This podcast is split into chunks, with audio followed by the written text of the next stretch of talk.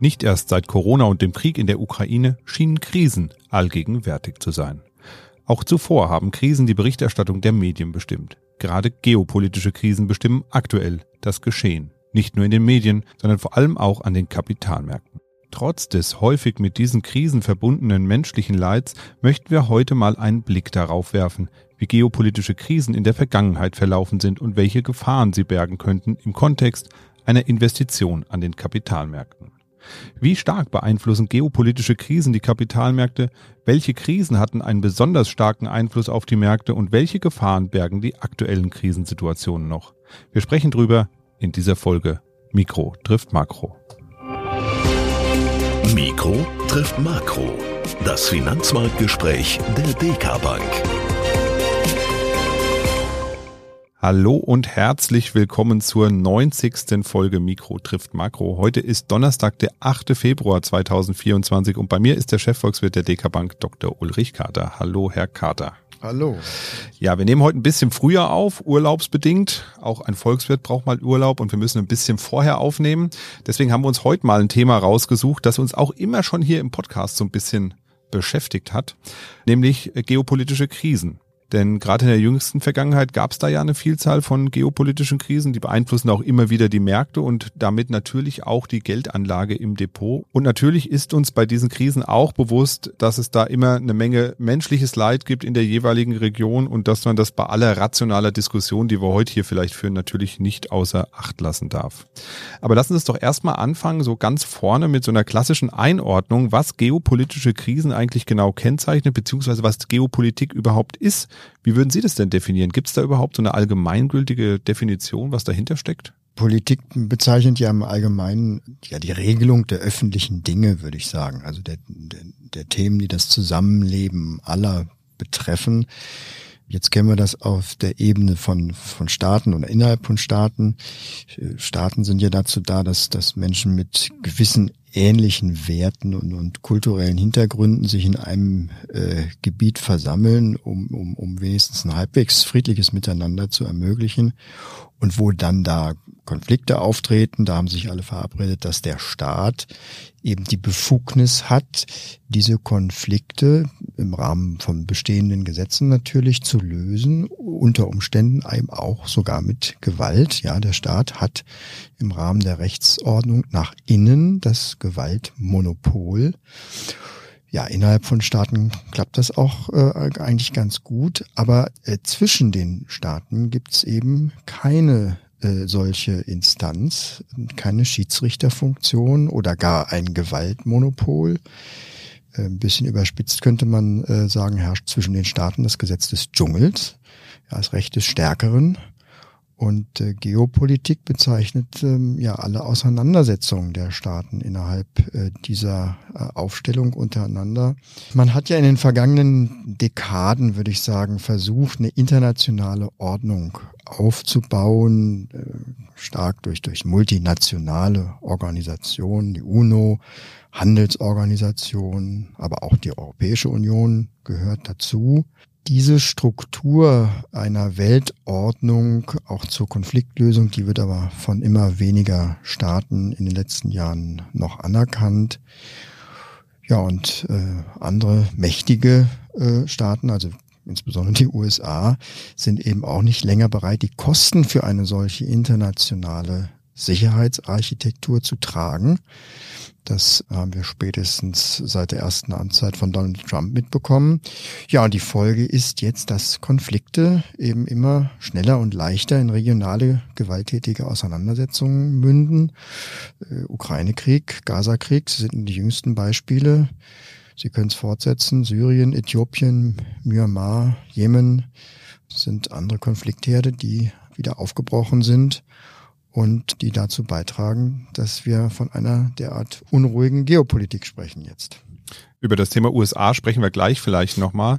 Bleiben wir erst nochmal so beim Grundsätzlichen. Man könnte ja auch die Idee haben oder den Eindruck gewinnen, dass die Welt unruhiger geworden ist als früher. Lässt sich das irgendwie messen? Kann man da irgendwie sagen, ja, das ist so? Oder ist das auch viel selektive Wahrnehmung, die man da hat?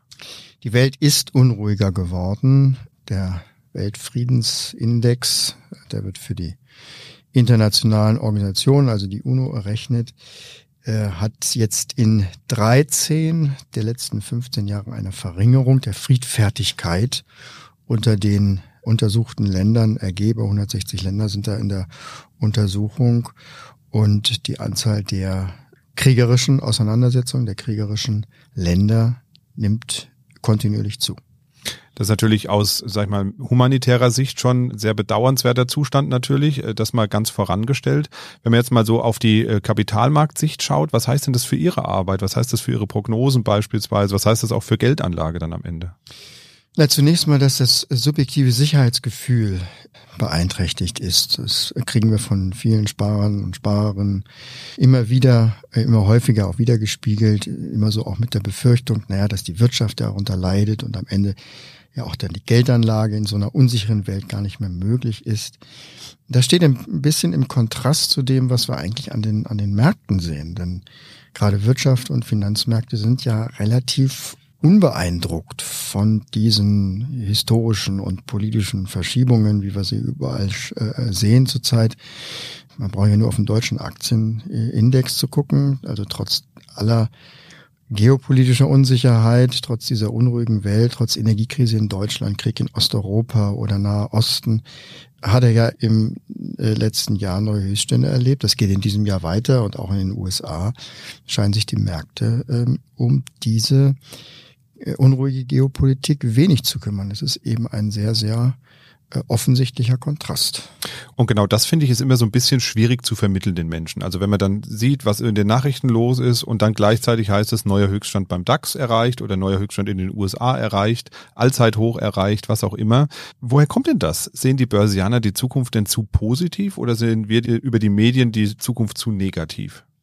Naja, ganz äh, objektiv kann man das erstmal, diese Kurssteigerung an den Aktienmärkten, äh, zu, darauf zurückführen, dass also auch deutsche Unternehmen äh, einfach steigende Umsätze verzeichnen und steigende Gewinne machen. Das äh, hängt jetzt nicht unbedingt an der schwächelnden deutschen Wirtschaft. Äh, der Hintergrund sind eher die vielen Regionen in der Welt, in denen es wirtschaftlich eben zurzeit brummt. Wir haben die US-Wirtschaft, die ist einfach unkaputtbar. Äh, schon wieder müssen wir äh, die US-Konjunktur nach oben revidieren. Ähm, da ist ähm, Asien, äh, zumindest außerhalb von China, wo ein hohes Wachstumstempo vorherrscht. Diese Regionen sind einfach von den Krisen, jetzt im Nahen Osten beispielsweise oder auch in Osteuropa, nicht beeinträchtigt. Das, da, da ist auch die, die, die Wirtschaftsstimmung ähm, eine viel, viel bessere als hierzulande. Wir sind hier in einem gefühlten Auge des Orkans äh, zwischen äh, Asien, zwischen Russland und den auch immer unsicheren USA. Wir haben hier unsere wirtschaftlichen Themen und Probleme, auch äh, im Inneren weniger Stabilität. Und deswegen glauben wir, dass die gesamte Welt äh, eine ähnliche Verunsicherung verspürt wie wir, aber das ist nicht der Fall. Wie gesagt, die Stimmung ist in anderen Regionen wesentlich äh, besser. Und ja, in diesen Regionen machen eben auch DAX-Konzerne eben äh, Geschäfte und zwar auch gute Geschäfte. Was jetzt ja in der letzten Zeit auch immer wieder kam, äh, sind Probleme bei den Lieferketten. Also nehmen wir mal den Suezkanal, da gab es jetzt ja wieder ähm, ja, Angriffe von Piraten auf äh, Containerschiffe. Wir hatten jetzt äh, letztes Jahr was oder war es schon vorletztes Jahr, die Sperrung des äh, Kanals durch das äh, Frachtschiff, was quer stand. Sprengt das nicht dann jetzt auch schon wieder die Lieferketten, wenn wir da wieder die Probleme sehen im Roten Meer? Nein, dazu sind diese aktuellen Störungen zu punktuell. Ganz einfach die Containerschiffe und Öltanker, die nicht durchs Rote Meer fahren wollen, jetzt die werden umgeleitet. Das bedeutet ein bisschen längerer Transportweg und ähm, man benötigt dann dazu eben leicht mehr Container oder, oder auch Schiffe. Aber diese äh, Umstellung, das geht sehr schnell, ist sehr flexibel und das ist auch bereits äh, erfolgt. Die Frachtraten, das heißt die Preise für den Transport, haben eben kaum reagiert und Produktionsauswirkungen äh, hatten wir mal ganz, ganz kurz etwa in der Automobilindustrie, äh, aber das war extrem kurz. Nein, es ist so, äh, dass nicht jeder regionale äh, Militärkonflikt äh, jetzt zwangsläufig die internationalen Wirtschaftskreisläufe zerreißt. Und selbst bei größeren Ereignissen, also selbst bei der Energieversorgung in Deutschland, war ja ohne Unterbrechung gewährleistet, selbst nach dem Wegfall der russischen Lieferungen, was eine erhebliche Beeinträchtigung von Wirtschaftskreisläufen dann äh, ja gewesen ist.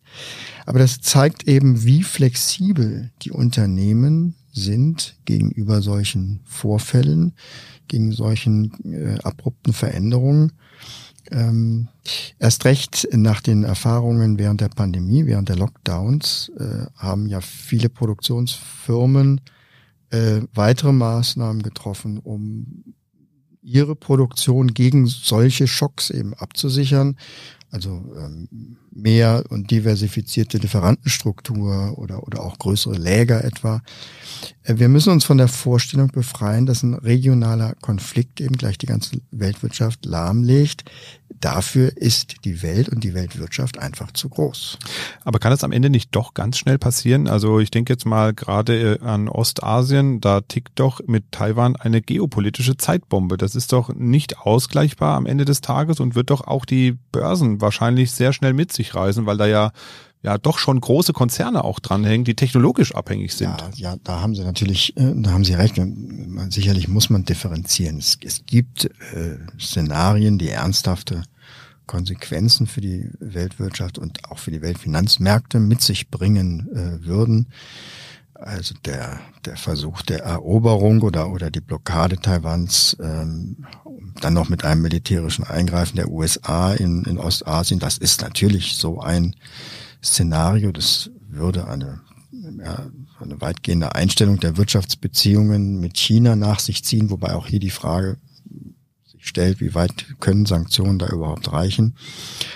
Das hat Konsequenzen. Also es würde ganz sicherlich einen schweren Einbruch der Weltwirtschaft geben damit auch der Aktienmärkte. Das wäre schon so eine äh, Dimension auch äh, der, der, wie wir 2008 zur Finanzkrise äh, gehabt haben. Insbesondere die Handelsnationen, die offenen Volkswirtschaften wie, wie Deutschland oder auch Südkorea, die dürften in die Rezession fallen. China aber auch und einige äh, seiner asiatischen Handelspartner. Aber auch bei diesen extremen Szenarien ähm, ist, glaube ich, eine Dämonisierung der Abhängigkeit von China fehl am Platz.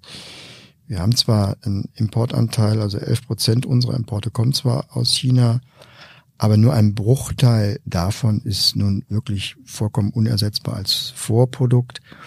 Und auch hier sind die Unternehmen ja, nachdem man eben mehr darüber redet und äh, die Notwendigkeit der Vorbereitung betont, hier sind die Unternehmen ja bereits dabei, eben auch Schubladenpläne für diesen Fall X zu entwickeln, soweit das geht. Natürlich wäre hier eine, eine Umstellung weg, äh, Orientierung von, von China brutal. Aber ich zweifle nicht daran, dass die deutsche Wirtschaft und auch die anderen westlichen Volkswirtschaften das ähm, auch verkraften würden. Nach ein oder zwei Jahren wäre auch hier dann eine neue Normalität am Platz. Und damit müsste man dann wahrscheinlich in einen solchen Crash, äh, der ja das Ergebnis eines äh, so Ausbruchs eines solchen Szenario wäre, wahrscheinlich auch hineinkaufen. So schwer einem das in einer solchen Situation auch fällt, aber das ist auch eine äh, normale psychologische Begleiterscheinung solchen, von solchen Krisen. Man kann sich überhaupt nicht vorstellen, dass sich das nochmal irgendwie auflöst und deswegen äh, nimmt die Angst überhand und deswegen gibt es eben dann auch so starke Kursübertreibungen nach unten. Da sind wir wieder beim Thema Börsenpsychologie. Da fällt mir ein, da wollten wir auch mal drüber sprechen. Das müssen wir nochmal dringend nachholen. Genau, aber wenn man das sich jetzt mal also alles Revue passieren lässt, dann könnte man also sagen, solche Entwicklungen haben wenig bis gar keine Auswirkungen. Man muss einfach zwei Jahre abwarten und dann ist alles wieder gut. Naja, also bei den meisten Großkrisen ist äh, die Rückschau auf die Krise dann ja in der Tat deutlich entspannter, als wenn man die Krise eben dann äh, in Echtzeit selbst durchlebt. Ähm, es ist ganz klar, dass also so ein Taiwan-Szenario natürlich wieder ein Maximum an, an Aufregung, an, an Medienstürmen und Anspannungen mit sich bringen würde abgesehen natürlich von der, von der humanitären Tragödie, die so ein Szenario natürlich auch wieder bedeuten würde. Und auch, klar, gibt es Langzeitfolgewirkungen, wenn äh, sich etwa ähm, nach einem Abbruch der Wirtschaftsbeziehungen zu China wenn sich dann wieder so ein ja perfekter eiserner Vorhang bilden würde, wie zur Zeit des des alten äh, Kalten Krieges, natürlich hat das Konsequenzen. Das kostet Wohlstand. Es wären auf Dauer dann nicht mehr so viel Konsumgüter verfügbar. Alles würde ein bisschen teurer werden. Aber das Wirtschaftsleben würde, würde weitergehen unter den neuen äh, Vorzeichen. Man kann, darf natürlich auch nicht die potenziellen militärischen Eskalationen vergessen, die so eine Lage mit sich bringen könnte. Also die Risiken sind schon äh, enorm. Es können auch äh, ganz, ganz katastrophale äh, Ausgänge sich vorgestellt werden. Was eben aber nicht richtig ist, ist, dass automatisch eben in jedem Fall in so einem Szenario hier die Lichter ausgehen. Äh, selbst wenn wir mit China nicht mehr handeln können, äh, das glaube ich eben äh, nicht. Aktuell ähm, beschäftigt uns ja weiterhin der Krieg in der Ukraine und natürlich auch der Konflikt im Nahen Osten in den Medien. Aber in der Vergangenheit gab es ja auch schon andere Ereignisse, die die Märkte jetzt ähm, relativ stark beeinflusst haben. Mir fällt da zum Beispiel der Einmarsch des Irak in Kuwait ein oder auch die Attentate auf das World Trade Center. All das hat die Märkte ja deutlich getroffen. Welche Ereignisse aus der Vergangenheit waren denn besonders relevant an den Märkten? Ja, das ist interessant, dass es eben weniger äh, oder zumindest weniger dauerhaft die geopolitischen Themen der vergangenen Jahre war. Selbst äh, der Kursrückgang nach den World Trade äh, Center Attentaten ähm, waren vor allem eher eine Fortsetzung der geplatzten New Economy Bubble, die eben äh, von 2000 ja ähm, ähm, geplatzt war. Äh, und die Kurserholung damals, ähm, nach etwa drei Jahre äh, Kursrückgang, die setzte am ersten Tag des Irakkriegs ein. Und äh, die Kursverluste sind dann am Ende dann äh, wieder aufgeholt worden. Es sind also, also eher die großen ökonomischen Zäsuren, die großen ökonomischen Einschnitte, wie eine Asset-Blase, die Aktienblase im Jahr 2000 oder die Finanzkrise 2008 oder auch die Corona-Krise. Das sind die Ereignisse, die nachhaltiger die Makroökonomie durcheinander bringen und damit an den Märkten äh, Reaktionen hervorrufen und die auch eine ganze Weile, wir erleben das jetzt gerade, brauchen, bis sie sich wieder normalisiert haben. Wir leben ja immer noch im Schatten der großen Verwirrungen, die die Corona-Krise mit sich gebracht hat. Ja, dann schauen wir doch nochmal auf die Ereignisse, die vielleicht einen besonders starken Einfluss haben und nicht geopolitischer Natur sind. Ich habe nämlich mal gelesen, Geopolitik steht nur an Platz neun der einflussreichsten Krisen auf die Finanzmärkte, der einflussreichsten Ereignisse auf die Finanzmärkte. Was ist es denn, was die Märkte tatsächlich beeinflusst? Ja, ich habe es gerade gesagt, die beiden beherrschenden Krisen der letzten 20 Jahre waren eindeutig die Finanzkrise 2008 und die Corona-Krise 2020 und 2021. Äh, das waren die beiden einzigen Ereignisse, die es geschafft haben, das Wachstum in der gesamten Weltwirtschaft unter Wasser zu ziehen, also innerhalb äh, einiger Quartale negativ werden zu lassen. Alle anderen Entwicklungen, also von der ersten Amtszeit Donald Trumps über den Brexit bis hin zur Energiekrise in Europa äh, nach dem Ausbruch des Ukraine-Kriegs, das waren eher regionale Themen die sind dann in der Statistik der gesamten Weltwirtschaft insgesamt dann eben überhaupt nicht aufgefallen. Zumindest nicht so, dass man es eben nachhaltig sehen konnte. Im Gegenteil, also das, das Wachstum der Welt, der Weltwirtschaft ist gegenwärtig eigentlich eher ungewöhnlich stabil. Wir haben kaum Schwankungen, drei Prozent im letzten Jahr, in diesem Jahr auch drei Prozent, knapp drei Prozent. Und im nächsten Jahr rechnen wir mit äh, knapp über drei Prozent. Das ist der Stoff, aus dem Kurssteigerungen an den Aktienmärkten gemacht werden. Das äh, sehen wir eben auch. Das steckt auch hinter diesen überraschenden guten Kursentwicklungen an den Aktienmärkten dahinter. Wer jetzt also meint, die Weltwirtschaft bricht unter der Last der Geopolitik zusammen, der wird anhand solcher Daten eben eines Besseren belehrt. Und wir haben hier sicherlich ähm, dann auch noch zusätzlich ein besonderes pessimistische Sichtweise, gerade in Deutschland. Also äh, erstens, weil wir das ja besonders gut können, also wenigstens beim Sorgen machen, da sind wir immer noch Weltmeister. Und äh, zweitens, weil ja auch wirklich am Standort Deutschland wirklich nicht mehr viel läuft. Das, ich habe es vorhin schon mal gesagt, heißt aber nicht, dass die ganze Welt so tickt. Ähm, und nebenbei gesprochen, auch in Deutschland wird ja die Wachstumsmaschine im Laufe dieses Jahres wieder anspringen und dann wird vielleicht ein bisschen Zuversicht auch wieder äh, hierzulande zurückkommen. Ja, Sorgen sollte man sich tatsächlich nicht immer zu viele machen. Da gibt es ein schönes Sprichwort, was ich mal gehört habe. Das heißt, Sorgen sind wie Nudeln, man macht sich immer zu viele. Und äh, das fand ich immer ganz gut und das muss man sich immer vielleicht so ein bisschen vor Augen führen und vielleicht immer mal ein bisschen weniger Sorgen machen, auch wenn es einem vielleicht angesichts der Lage manchmal schwer fällt. Apropos angesichts der Lage, wenn wir über Geopolitik sprechen, dann müssen wir ja auch über das sogenannte T-Wort sprechen. Also selbst wenn man es vielleicht jetzt äh, im Moment nicht mehr hören kann, aber ähm, die US-Wahlen im November werfen ihre Schatten tatsächlich jetzt voraus. Äh, Donald Trump ist im Wahlkampfmodus, tritt immer stärker auf.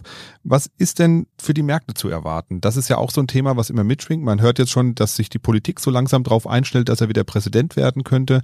Wie stellen sich denn die Kapitalmärkte darauf ein und was heißt das für die Märkte? Ja, das treibt wirklich viele Anlegerinnen und Anleger um. Diskutiere ich jetzt gerade sehr, sehr oft. Äh, die Fragen kommen sehr, sehr häufig. Ähm, dabei, wie die Märkte reagieren würden auf, auf eine Wiederwahl Donald Trumps, lässt sich ja eigentlich jetzt schon ablesen. Die, ähm, Finanzmärkte nehmen ja jeweils immer die wahrscheinlichen Entwicklungen in der Zukunft in ihre Kursfindung bereits heute auf. Und die Wahrscheinlichkeit eines Wahlsiegs von Donald Trump ist deutlich gestiegen, würde ich sagen. In den Vorwahlen hat er äh, innerhalb seiner Partei gewonnen. In den Umfragen gegen Joe Biden, äh, gegen den amtierenden Präsidenten, führt er auch. Äh, wenn nichts Gravierendes passiert, dann äh, ist diese Perspektive, dass er eine zweite Amtszeit im März antritt, relativ wahrscheinlich geworden. Ja, und wie sind die Marktreaktionen? Äh, der Anleihemarkt zeigt keine Reaktion. Da passiert gar nichts. Da starrt man eher auf die FED. Und am Aktienmarkt, ja, der S&P schreibt neue Höchststände. Das deutet bereits heute eben darauf hin, dass die Märkte sowohl mit einem Präsidenten Trump als auch natürlich mit der Fortsetzung der Präsidentschaft Biden leben könnten. Äh, müssen sie ja dann auch. Das äh, größte Risiko, was wir intern auch hin und wieder besprechen, besteht wohl da eher darin, dass der dass der Wahlprozess gar nicht geordnet abläuft, also dass am Wahltag äh, Unregelmäßigkeiten auftreten oder das ganze äh, Chaos versinkt oder sogar in Gewalt.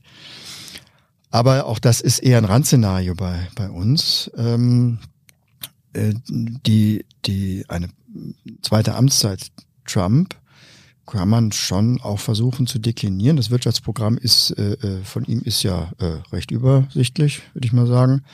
Äh, er will zum einen seine Steuersenkungen will er beibehalten, würde dann eine noch höhere Verschuldung der USA bedeuten und das müsste eigentlich höhere Renditen äh, ergeben. Allerdings ist davon zurzeit wenig zu merken. Denn es ist bei diesen Finanzentscheidungen so, dass Trump hier ja schon wiederum die Zustimmung des Kongresses benötigt. Das kann er ja gar nicht selber entscheiden. Und diese Zustimmung ist bekanntlich nicht sicher. Insofern warten hier die Märkte auch ab, was von diesen Steuerplänen und Verschuldungsorgien, die er da plant, überhaupt umsetzbar ist. Ja, bleiben zweitens die Zölle. Die will er noch weiter erhöhen, äh, insbesondere gegenüber China.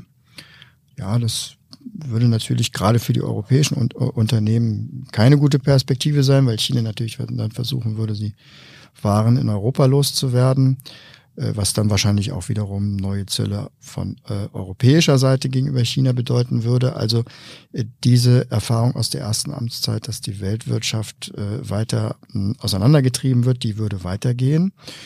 Ja, und natürlich auch die äh, gesamte geopolitische Landschaft auf der Welt würde sicherlich durch eine zweite Präsidentschaft äh, von Donald Trump nochmals wieder ein Stückchen unsicherer werden. Aber welche konkreten Probleme dann auftreten könnten, das ist schlichtweg einfach jetzt nicht vorhersehbar. Und äh, an den Märkten wird man daher dann auch erst mit neuen Themen äh, umgehen können, wenn sie denn dann da sind. Dann sind wir aber schon im nächsten Jahr. Da habe ich noch mal eine kleine Nachfrage. Sie haben jetzt die Zölle gegenüber China erwähnt. Das führt ja, und das hat man ja auch in, beim letzten Mal gesehen, dazu, dass eben China vermehrt relativ günstige Produkte nach Europa äh, verschifft dann im Endeffekt und hier auf den Märkten anbietet. Ähm, was heißt es denn für die Zölle zwischen USA und Europa? Weil da äh, wollte er ja auch äh, entsprechend erhöhen, um die heimische Wirtschaft zu stärken. Ja, es ist ähm, ein Kennzeichen von, von Donald Trump, dass er natürlich auch sehr erratisch argumentiert. Ähm, Im Grunde genommen ist niemand vor Zöllen äh, äh, gefeit. äh, der sich ihm äh, in seiner Politik in die Quere stellt. Ähm, vielleicht sagt ihm noch mal jemand, dass äh, Zölle dann auch umfassende Zölle gegenüber allen Ländern dann erstmal vom US-amerikanischen äh, Konsumenten bezahlt werden äh, müssen. Das wird nämlich die allererste Konsequenz sein, dass es in den Vereinigten Staaten teurer wird und vielleicht bringt ihn das dann doch ein bisschen ab, die ganze Welt mit, mit neuen Zöllen zu, zu überziehen. Zumal ja auch nicht jedes Produkt einfach dann in den USA produziert werden kann sofort, sondern das äh, würde ja auch entsprechend dauern, wenn das überhaupt passieren könnte. Und es würde vor allen Dingen eben teurer werden. Davon mal abgesehen, genau. Jetzt stellt sich natürlich bei all den äh, Themen, die wir jetzt hier heute besprochen haben, die Frage, ähm, was diese geopolitischen Risiken denn für Anlegerinnen und Anleger und für die Geldanlage am Ende bedeuten. Erstmal äh, sollte man sich nicht äh, verunsichern oder, oder gar äh, runterziehen lassen. Die Welt ist noch nie ein ausschließlich friedlicher Ort gewesen. Da haben sich vielleicht in den letzten Jahrzehnten der ein oder andere äh, Hoffnung gemacht, dass die Welt ab jetzt friedlich zusammenwächst und One World und die Konflikte nehmen ab. Da müssen wohl viele jetzt eben lernen, dass die kulturellen und politischen Unterschiede auf der Welt eben immer noch zu groß sind für eine solche Vorstellung. Äh, insofern zieht wahrscheinlich ein wenig Ernüchterung ein, was den Weltfrieden angeht. Das heißt jetzt aber auch nicht, dass die Weltwirtschaft nicht mehr wachsen kann, dass es keinen Fortschritt mehr gibt, dass es keine neuen Produkte gibt mehr und keine neuen Märkte mehr geben wird. Sicherlich sind in, in der Anlage ein paar Regeln fürs Investieren zu beachten. Also noch mehr gilt, nicht alles auf eine Region zu setzen, vor allen Dingen nicht auf China. Einige Länder sind immer schwieriger investierbar wegen des politischen Risikos. Risiken müssen auch ständig stärker überwacht werden als früher äh, bei den weltweiten Investitionen, die ansonsten im Grunde immer noch äh, sehr vernünftig sind. Bei Ereignissen muss man schnell analysieren, was steckt dahinter. Politisch bedingte Kursrückgänge sind meistens sehr kurzlebig, aber das muss man sich im Einzelfall ansehen. In den meisten Fällen sind es Gelegenheiten dazu zu kaufen, aber wie gesagt, das muss man im Einzelfall beobachten. Ja, wer sowas beherzigt, der wird auch in einer etwas unruhigeren Welt äh, die internationale Aktienanlage weiter als äh, Instrument verwenden. Nicht nur können, sondern als Hauptbaustein des Vermögens ähm, verwenden müssen. Denn nach wie vor haben wir hier die Aussicht auf weltweites Wachstum, was sich in Kurssteigerungen umsetzt. Daran wird sich nichts ändern die Welt ist schon mal deutlich unruhiger gewesen als heute und die Weltwirtschaft hat das damals ausgehalten und sie kann auch heute damit leben und auch die Finanzmärkte können damit leben. Ja, ich hätte fast gesagt, das war das Wort zum Sonntag, aber wir senden ja gar nicht sonntags. Also von daher ähm, war das zumindest ein schönes Schlusswort. Ja, ähm, dann vielen Dank für die Sichtweise jetzt mal so auf das Thema Geopolitik und Kapital- und Finanzmärkte und die Einflüsse darauf. Ich fand das äh, wieder sehr erhellend und auch wieder neue, ich habe tatsächlich auch wieder neue Aspekte kennengelernt, die ich noch nicht kannte. Also auch ich lerne hier immer weiter, Herr Dr. Carter. Und ähm, ja, ersetzen werde ich Sie nicht können bald. Solange Sie die Nudeln nicht einfrieren. Nudeln werden nicht eingefroren und Spaghetti werden nicht durchgebrochen. Das kann ich schon mal versichern. Ja, das war's von uns für heute. Wenn Sie, liebe Zuhörerinnen und Zuhörer, noch Fragen haben, dann schreiben Sie uns gerne gerne an podcast.dk.de oder kommentieren Sie unter unseren Social Media Posts oder auch auf YouTube, da sehen wir das dann auch. Ansonsten freuen wir uns, wenn Sie natürlich bei iTunes vielleicht ein paar Sterne hinterlassen oder auch einen kleinen Kommentar, den lese ich auch immer und freue mich dann auch über ein paar warme Worte, die Sie dort hinterlassen. Ansonsten war's das von uns für heute. Machen Sie es gut und bis bald. Tschüss. Mikro trifft Makro ist ein Podcast der DK Bank. Weitere Informationen zur DK Bank finden Sie unter www.dk.de-dk-gruppe.